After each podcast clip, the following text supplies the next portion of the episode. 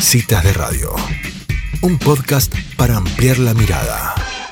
Bueno, estoy en presencia de quien fuera candidato a presidente de 2019, Juan José Gómez Centurión. Él es veterano de la Guerra de Malvinas y actualmente es precandidato a diputado nacional para la provincia de Buenos Aires. Bienvenido, Juan José, a este espacio, a Citas de Radio. Mi nombre es Elisa Peirano. ¿Cómo le va? Bien, Elisa. Bueno, muchas gracias por la invitación.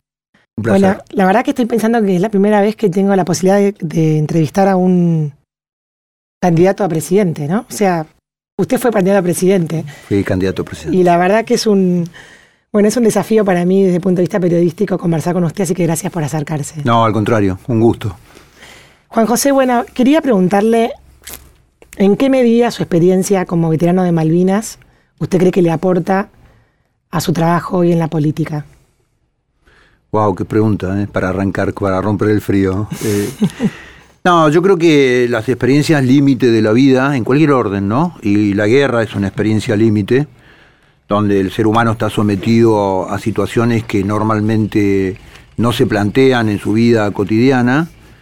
Eh, en la vida, digamos, pueden llegar a ser o, o una lápida o un, o un lugar donde pararte, digamos, ¿no?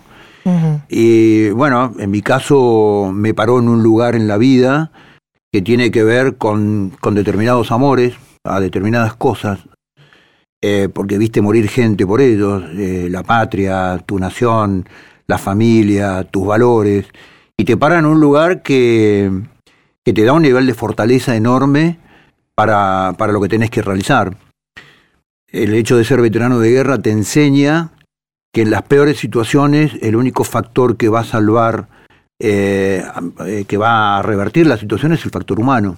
Que la guerra llega un momento dado que nada te alcanza, ni los recursos, ni los medios, ni la munición, ni la táctica, ni la estrategia, lo único que queda es el hombre.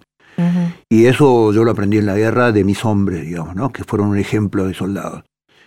Eh, y también te enseña muchas cosas, te enseña que lo peor eh, en la vida no es morirte, ¿no? Eh, la muerte es una instancia del ser humano. Lo peor es vivir de rodillas y vivir sometido a determinadas cosas, digamos, ¿no? Así que te enseña muchas cosas y las sabes aprender. Toda la vida, eh, toda enseñanza que te puede dar cualquier situación, la podés hacer si sos capaz de aprenderla, ¿no? Uh -huh, uh. Qué interesante. Ahora me imagino que, que en la guerra, en, en, más situaciones que otras, digamos, el, la vida de uno está determinada por decisiones políticas de gente que dirige los países en ese momento, ¿no? Eh, ¿Qué lo, lo, llevó a usted a tomar la decisión de, de, incursionar en política en la primera vez que decidió, bueno, voy a, a, a participar de un de, de, esta cosa, de la cosa pública, ¿no? Como la política como la cosa pública. Yo venía siendo funcionario de un gobierno que se propuso iniciar un proceso de transformación en la Argentina. Uh -huh y que después se quedó sin agenda, se quedó sin esfuerzo, se quedó sin vocación de, y se acostumbró al sistema de poder. Y lo que me llevó a, incursionar en política y lanzar esta, que en el año 2000, en febrero del 2019 era una aventura inconmensurable, digamos, porque arrancamos cinco personas diciendo algo tenemos que hacer. Y lo que me llevó a hacerlo eh, fundamentalmente fue el hartazgo del fracaso de la Argentina un país que tiene muchísimas cosas, mucho más que el resto. No digamos que lo tiene todo, pero tiene muchísimas cosas, mucho más que el resto en términos comparativos, que tiene un capital humano fenomenal y que además tiene lo que muchos países no tienen, que es una herencia histórica de lo que llegamos a ser los argentinos y que está en nuestro ADN. Y eso me dijo, bueno, con esto hay que hacer algo, digamos, ¿no? Y eh, yo soy lector y soy estudioso y soy, soy analista y tengo círculos de discusión sobre muchos temas, geopolítica, relaciones internacionales. Eh, y, lo que yo veo es que Argentina, el mundo hoy le ofrece a Argentina enormes oportunidades para establecer su propio desarrollo si cambia la agenda. Entonces dije, bueno, eh, en algún momento este cambio de agenda se tiene que dar. Iniciamos un proceso político con nos. Eh, cinco personas eh, en la Catedral de Luján, yendo a consagrarnos a la Virgen de Luján, de los cuales eh, quedamos dos nada más. Y las preguntas eran, bueno, ¿cómo vamos a hacer con, cómo vamos a hacer con las boletas? ¿Cómo vamos a hacer con la, con la comunicación? ¿Y cómo vamos a hacer con el discurso? ¿Y cómo vamos a hacer? Le dije, bueno, muchachos, no sigue, yo nunca hice una campaña, nunca había sido candidato a nada, ni a un club de barrio, nunca nada. pero si alguien lo hizo, nosotros lo podemos hacer. Bueno, y ahí empezaron a aparecer apoyos, eh, gente que dijo yo sé hacer tal cosa, yo sé hacer tal otra. Eh, todo el mundo nos pronosticaba un fracaso fenomenal. Eh, era insólito pensar hacer política hablando de Dios y de la patria y de la bandera y de la familia. Con eso no se hace política, me decían. Los que sabían hacer política decían, no, hay que hablar de otros temas, de otras cosas modernas, de esas cosas no. y sacamos casi un millón de votos. Pasamos las pasos, Nunca tuve una entrevista de un medio de comunicación masivo como candidato. Nunca aparecía en ninguna encuesta como candidato y saqué casi un millón de votos. Y fue la demostración no de que yo era buen candidato. Para mí fue la demostración, en mi persona, fue la absoluta convicción que cuando yo me bajaba en Frailes Pintado, en Jujuy, me bajaba el micro, porque hice toda la campaña en micro, y yo le hablaba a la gente el respeto a Dios, le hablaba a la gente de la patria, de la bandera, de la familia, del trabajo, de la producción, la gente me entendía que estaba hablando, digamos. Entonces yo seguramente era muy mal candidato, pero lo que yo me daba cuenta es que había un espacio eh, en el corazón de la gente, en la cabeza de la gente, fenomenal para volver a reconstruir ese proyecto de la Argentina que fue nuestra nación histórica. Bueno, y arrancamos, terminamos las elecciones, nos juntamos 50 ya dirigentes en la a nivel nacional, decidimos armar el partido, eh, nos juntamos en Córdoba y ahí arrancamos en 16 provincias, que no llegamos obviamente por el año de la cuarentena de Alberto Fernández, los juzgados electorales cerrados, no llegamos a completar nuestro trámite para terminar con nuestro partido, pero hoy estamos compitiendo, ya somos una fuerza nacional, estamos compitiendo en Misiones, eh, en, en Chaco, en Córdoba, en Corrientes, en San Luis, en Mendoza, en Santa Cruz, en Entre Ríos y en la provincia de Buenos Aires, que es mi distrito. Y aquí estamos, dando pelea, arriba del ring y con los guantes puestos. No le digo que somos un medio masivo, pero pegamos en el palo, ¿eh? No, pueden llegar a ser masivos por la cantidad de escucha, pero no, no, por el modelo de, medio, digamos, no, no, Para nada, para nada. Em, Juan José, em, cuando, digamos, se perdió las elecciones, digo se perdió porque hubo bastantes alternativas a, lo que era en ese momento el Frente para la Victoria, el Frente de Todos. Una de las críticas más grandes que, un poco el electorado le hacía a un gobierno, decepcionado de ese gobierno también, fue que la oposición había estado muy, demasiado atomizada en, diferentes alternativas y que los votos de, digamos, de los, del resto de los candidatos de, Mauricio Macri y el resto de los candidatos hubiera sumado la diferencia para ganarle al kirchnerismo que hoy se presenta como una gran amenaza para mucha gente. ¿Qué tiene usted para decirle a esa crítica de que la oposición atomizada por ahí perdió fuerza frente a, un, frente a una fuerza política que había que derrotar? Ahí hay varios factores para analizar. Mm. Primero, el oficialismo perdió las elecciones porque hizo un gobierno catastrófico catastrófico desde todo punto de vista, desde el punto de vista financiero, desde el punto de vista económico, desde el punto de vista social, desde el punto de vista de la falta de vocación de transformación, eh, de la falta de voluntad política para avanzar con temas que la gente les estaba pidiendo y los hubiera aplaudido para que avancen. Ese es el primer tema. Segundo, el kirchnerismo se puso de pie y volvió a unirse gracias a la gestión de impunidad que tuvo Cristina en el Senado de la mano de Pichetto. La norma Pichetto, que no se le puede pedir el desafuero a un senador o un diputado hasta tanto tenga sentencia definitiva de la Corte Suprema. ¿Dónde terminó Pichetto? En la fórmula del oficialismo. Si el oficialismo hubiera estado tan en desacuerdo con lo que estaba haciendo Pichetto con la impunidad de Cristina, no lo hubiera convocado como, como candidato a vicepresidente, no es que lo convocó como diputado. Mm. Con lo cual, la estrategia del oficialismo de Mauricio Macri fue ir por la reelección y el asesor, el gurú, el jefe político del PRO, que siempre fue Durán Barba, lo que le decía, para que vos puedas ser reelegido, Cristina tiene que estar enfrente. Y se le gestionó todo el modelo de impunidad a Cristina para que Cristina estuviera enfrente. Y estuvo enfrente, como vicepresidente, pero estuvo enfrente. Entonces, ese modelo de concebir la política que yo existo solamente si existe el kirchnerismo, que es el gran problema que tiene Cambiemos, porque la Argentina tiene un enorme problema, que es Cristina. Kirchner. ¿Por qué es un problema Cristina Kirchner que tendría que ser una mujer procesada cumpliendo sentencia? perdón, sentenciada cumpliendo su sentencia. El problema es que Cristina lo necesita, la necesita el kirchnerismo por sus votos y la, necesito, la necesita Cambiemos para poder existir. Si no existiese eh, Cristina, Cambiemos no tendría ningún sentido. Con lo cual, esto fue lo que generó eh, el triunfo del kirchnerismo. Pero además de eso hay una razón de naturaleza matemática. Cuando vos haces las cuentas, entre lo que sacó el gobierno en las generales y mis votos, lo único que hubiera hecho fue hubiera disminuido la diferencia. Pero ni con los votos de la calle en Uruguay llegaba a ganarle. Mm. Entonces, el argumento de decir yo perdí porque el otro tiene la culpa es un argumento políticamente, eh, yo diría que muy infantil. No, nunca pudieron decir desde Cambiemos, che, nosotros cometimos tales errores, digamos, ¿no? Y por eso perdimos. Sí, sí. Y mientras no pase eso, lo que nos damos cuenta es que estamos hoy en manos de una posición infantil. Que en el Congreso lo que está haciendo es votarle todas las leyes al oficialismo. Si te interesa, las repasamos un poquito. No, no, si, Ah, quiere, si ok. quiere lo llevo para otro lado de la conversación. Ah, sí, no, no. Eh, usted, bueno, quería, quería hacer, si me quiere contestar con sucintamente, digamos, ¿cuál vendría a ser como la fortaleza de su propuesta y la propuesta de, de este partido NOS? Usted va con el partido NOS por el Frente Unión por el Futuro, como para contarle a la gente que va a hacer la boleta que se va a encontrar Sí. en el cuarto oscuro, ¿no? Yo eh, repito, lo he escrito, lo he escrito en artículos, Argentina es un país con el plan equivocado con los peores dirigentes. Entonces hay que hacer dos tareas. Sí. aportar mejores dirigentes a la política, pero fundamentalmente plantear otro plan para la Argentina. Eso es lo que nosotros venimos a hacer.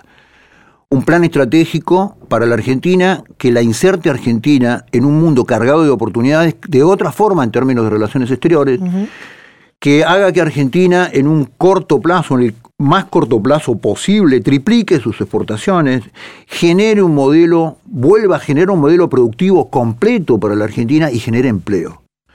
Entonces nosotros nos planteamos estos dos años, año 2022, 2023, nuestra estrategia es trabajar en forma muy intensa en la Cámara de Diputados con dos modelos normativos. Uno que es el de, genera- el de facilitar el modelo productivo a través del sistema impositivo.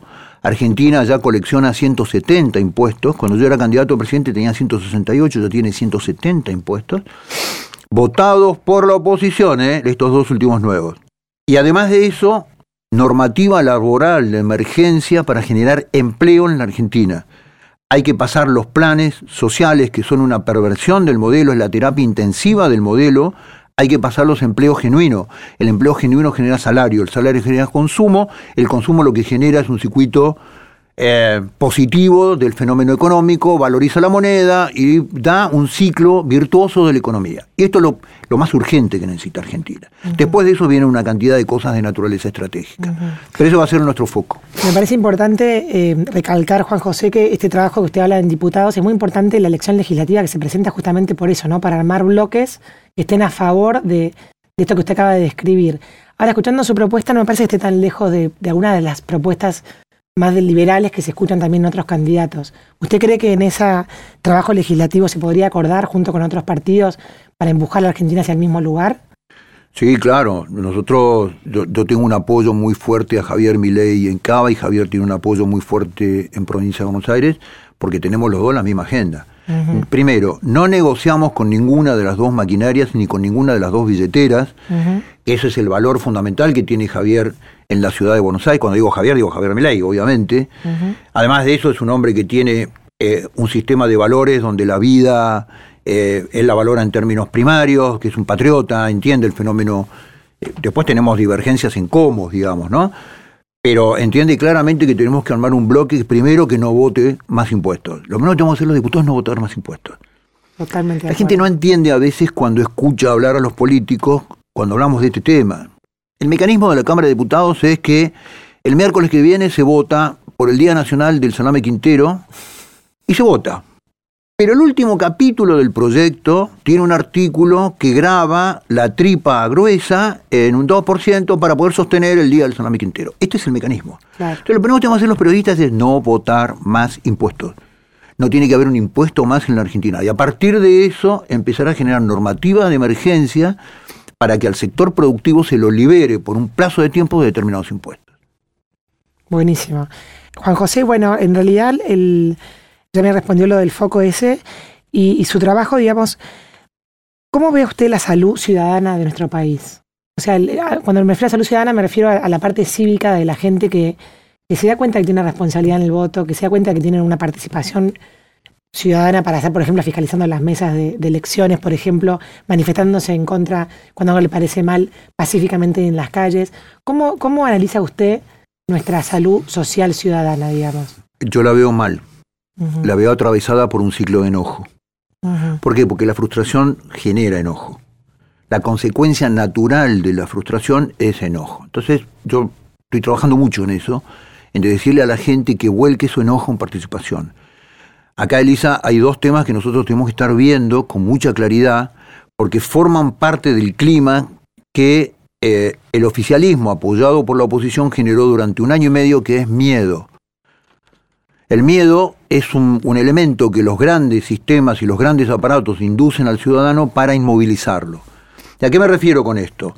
Cuando vos analizás las primeras dos elecciones pandémicas de la República Argentina son Misiones y Salta, elecciones provinciales, de legisladores, de concejales y legisladores provinciales, separadas las elecciones nacionales. Y ahí ves eh, temas que son alarmantes, porque el nivel de participación en misiones fue del 50%, y el nivel de participación en Salta el domingo pasado fue 35% o 37%, una cosa así. Bajísimo. Claro, entonces yo lo que le digo a la gente es que ese enojo no vaya dentro de la casa y vaya para adentro, que ese enojo se vuelque en participación. La forma de catalizar ese enojo, que sea participar y que sea agarrar las boletas que sepan que, que van a trabar un sistema perverso que nos, nos, viene haciendo fracasar y que van a generar nuevas opciones que la pongan en las urnas y que le tiren por la cabeza ese enojo a las maquinarias electorales con opciones alternativas. Y dentro de eso estamos nosotros. Claro. Vamos a ser una excelente arma arrojadiza contra el sistema. Bueno, que nos usen, para eso venimos. Claro. O sea, en el fondo ustedes están planteando una estrategia de ser la alternativa, como dice usted, a, a un oficialismo y una oposición que ha mostrado que no, no pueden digamos, dirimir los conflictos más urgentes que tiene este país. Sí, claro, y además negocian con la, en la misma agenda, digamos, ¿no? Sí, por supuesto, nosotros venimos a eso. Ahora, eh, si la ciudadanía sigue votando las mismas opciones electorales, va a tener exactamente los mismos resultados. Es una función matemática. Mientras vos haces lo mismo, vas a tener los mismos resultados. Es el, teorema de Einstein. Es esquizofrénica plantear tener un distinto resultado haciendo lo mismo. Bueno, eso es lo que yo le digo a todos los ciudadanos de la República Argentina. Entonces, mucha gente te pregunta, bueno, ¿y qué, garantía hay que usted vaya a hacer lo que dice que va a hacer? Pero bueno, vos podrás tener dudas y está muy bien. Ahora, con los que ahora se proponen que son de las mismas fuerzas electorales, no es que tenga duda, tiene la garantía que van a hacer lo mismo. Con lo cual, bienvenida a la duda, digamos, ¿no? Mm. Dude conmigo y no vote por una cosa que va a garantizarle que va a ser exactamente lo mismo que esto. Juan José, cuando, cuando asumió, mm, bueno, cada, vez que asume una persona nueva en una función política electoral tiene una curva de aprendizaje, ¿no? Y un costo de, un costo de aprendizaje y de, y de, digamos, de aprender justamente a manejarse con la regla de la política en ese, en, ese lugar. ¿Cómo piensa usted em, de, ser elegido? morigerar ese costo de aprendizaje o, digamos, ¿qué, qué cosa tiene pensado hacer para que no le, no le lleve tanto el, aprendizaje puntual si es que llega a, lograr esta candidatura? Sí, está muy buena la pregunta, Elisa. La curva de aprendizaje tiene que ver con tus aprendizajes anteriores. Entonces, eh, sí, hay, cuando vos mirás las listas de los candidatos de las grandes maquinarias, eh, digo que nunca pasaron por la puerta de ningún organismo ni de ningún elemento, ningún instituto de estudio, ¿no? Pero bueno, eh, yo fui tres años funcionario del gobierno nacional y fui tres años funcionario del gobierno de la ciudad de Buenos Aires y tuve una curva de aprendizaje que lo hice a costa de mi propio cuerpo, de mi propia persona y de mi propia cara. Y, creo que conozco muy bien el Estado Nacional, creo que conozco los vericuetos de los expedientes, creo que conozco la maña de los funcionarios como para tener una curva de aprendizaje muy corta como, como, como diputado nacional. Buenísimo, va a poner eso, digamos, eso en juego. Sí, claro. Eh, y la última, Juan José, ¿cuál es la, verdadera importancia hasta las elecciones legislativas que se presentan este año? Yo creo que la importancia de estas tampoco es lo que te el, dramatismo de las dos grandes maquinarias que parece que te plantearan un, match de box que es Titanes en el ring, porque están todas las tomas acordadas, no hay una, una sola gota de sangre, no sabes quién está detrás de la máscara, digamos, cruzan de un lado para el otro en las listas, en forma impune. Pero digo, eh, sin dramatismo, yo creo que en estas elecciones la gente puede empezar a presentar en la política opciones que en el 2023 puedan ser las opciones de un país con distinta agenda, digamos, ¿no?